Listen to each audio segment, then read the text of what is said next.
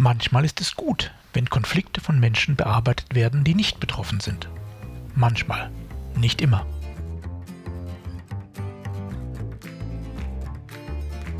Mein Name ist Jörg Sommer und dies ist Demokratie Plus, der wöchentliche Podcast zur politischen Teilhabe.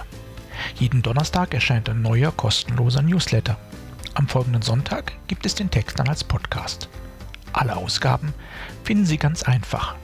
Geben Sie demokratie.plus in Ihren Browser ein und schon sind Sie da, wo Sie sein wollen. Nun aber zu unserem heutigen Thema. Die Nicht-Betroffenen. Zunächst waren es nur einige weitere Scherben und Fragmente. Der amerikanische Archäologe Sterling Doe und andere Forscherinnen, die in den 30er Jahren des vergangenen Jahrhunderts in Athen arbeiteten, konnten sie zunächst nicht deuten. Die Fundstücke enthielten Rillen und Schlitze, in Linien und Spalten angeordnet. Es dauerte einige Zeit, bis Doe und andere hinter das Geheimnis kamen. Sie hatten Teile eines Klerotherion gefunden, einer komplexen, antiken Losmaschine. Genutzt wurde sie aber nicht für die Ermittlung von Lottozahlen oder eine altgriechische Bingo-Variante. Ausgelost wurden damit Bürger, im alten Griechenland bekanntermaßen keine Bürgerinnen, und das in der Hochzeit der attischen Demokratie um 400 v. Chr. für zahlreiche Funktionen. Ob Ratsmitglieder oder Richter. Das Los entschied, wer das Amt, oft nur für einen Tag, innehatte. Und das waren nicht wenige. Allein große Prozesse hatten sagenhafte 2001 Richter. Der sogenannte Rat der 500 spielte eine zentrale Rolle und wurde nur einmal jährlich ausgelost. Er bereitete alle Gesetzesvorschläge vor, die der Volksversammlung zur Diskussion unterbreitet wurden. Außerdem verhandelte er die Abkommen mit ausländischen Mächten. 50 dieser Ratsherren bildeten, erneut nach Losentscheid, für je ein Zehntel des Jahres die Regierung, die sogenannten Prytanen. Täglich bestimmte das Los einen Prytanen zum Vorstand oder Präsidenten. Er besaß einen Tag lang den Schlüssel der Schatzkammer. Bis heute wissen wir tatsächlich nicht ganz exakt, wie ein Klerotherion funktionierte.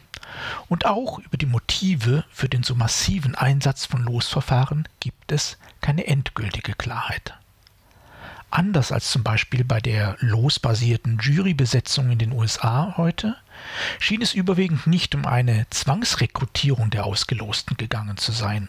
Offenbar musste man sich zum Beispiel für ein Richteramt aktiv dem Losverfahren stellen.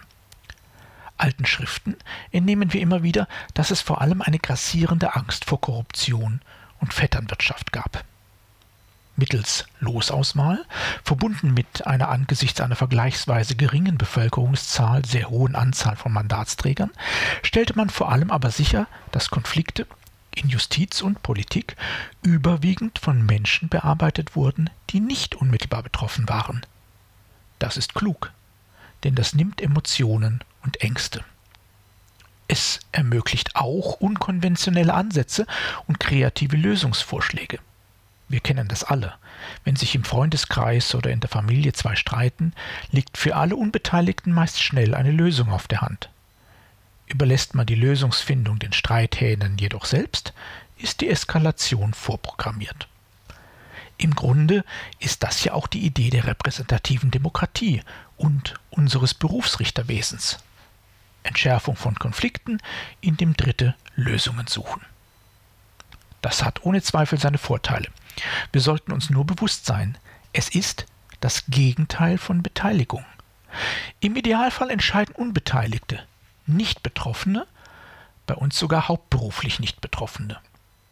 Das funktioniert wie immer in der Praxis nur begrenzt. In unserer Politik kommen zu den gerade mal plus minus 700 hauptberuflichen Bundestagsabgeordneten die mehr als zehnfache Anzahl hauptberuflicher Betroffener. Lobbyistinnen. Dazu Parteiräson und persönliche Karriereinteressen. Kein Wunder also, dass aktuell die Idee der losbasierten Bürgerräte so viel Freunde findet. Mit dem Charme der altgriechischen Urdemokratie versehen, werden sie als neues Format der Bürgerbeteiligung gesehen, das korrigierend eingreifen und unsere Demokratie beleben kann. Die Erwartungen an das Format sind hoch und die Kriterien sind anspruchsvoll. Besonders großer Wert wird auf die Repräsentativität gelegt. Die Anteile der Frauen, der Altersgruppen, der Bildungsgrade sollen in etwa denen der Bevölkerung entsprechen, alle Regionen sollen berücksichtigt werden. Bei regelmäßig zwischen 30 und 120 Mitgliedern bedarf das mehrerer korrigierender Durchgänge. Am Ende ist es kein Losverfahren, sondern eine zufallsbasierte Auswahl. Nur so ist das Ziel erreichbar. Das ist natürlich etwas ganz anderes als das muntere morgendliche Losen auf dem Versammlungsplatz des alten Athen. Und deshalb führt uns der Vergleich, ohne den heute kaum ein Medienbericht zu Bürgerräten auskommt, auch rasch in die Irre. Bei unseren modernen Versuchen mit Bürgerräten, denn noch experimentieren wir, geht es um Repräsentativität und um die Formulierung von Vorschlägen an die Politik, die nach wie vor allein entscheidet. Im alten Athen ging es um die Vermeidung von Entscheidungsbeeinflussung durch Betroffenheit und Korruption. Die Auslosung mittels Klerotherion sollte keine Repräsentativität herstellen, nicht für die Bürger, schon gar nicht für die Gesamtbevölkerung, die ja überwiegend aus Menschen ohne Beteiligungsrechte, also Sklaven, Frauen, junge Migranten, bestand. Zufall ist nicht repräsentativ. Es ist nicht die Aufgabe von Zufallsverfahren, Repräsentativität herzustellen. Repräsentativität und Zufall sind zwei verschiedene Konzepte. Und beide haben eher wenig mit Beteiligung zu tun. Denn die klassische Aufgabe von Bürgerbeteiligung ist Betroffenenbeteiligung.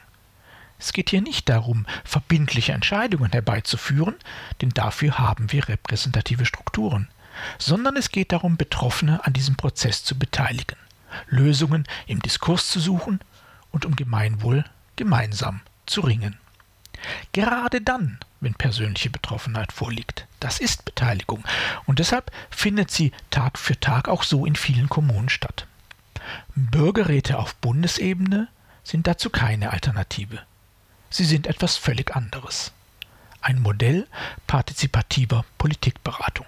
Eine Chance auf die Erdung von politischen Entscheidern und Entscheiderinnen. Ein Beitrag zur Generierung kreativer Lösungen.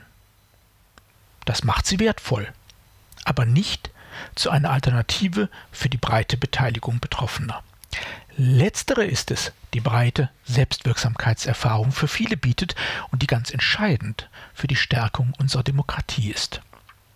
Dies von den wenigen bundesweiten Bürgerräten mit den wenigen beteiligten Bürgerinnen und Bürgern zu erwarten, wäre vermessen und nicht fair.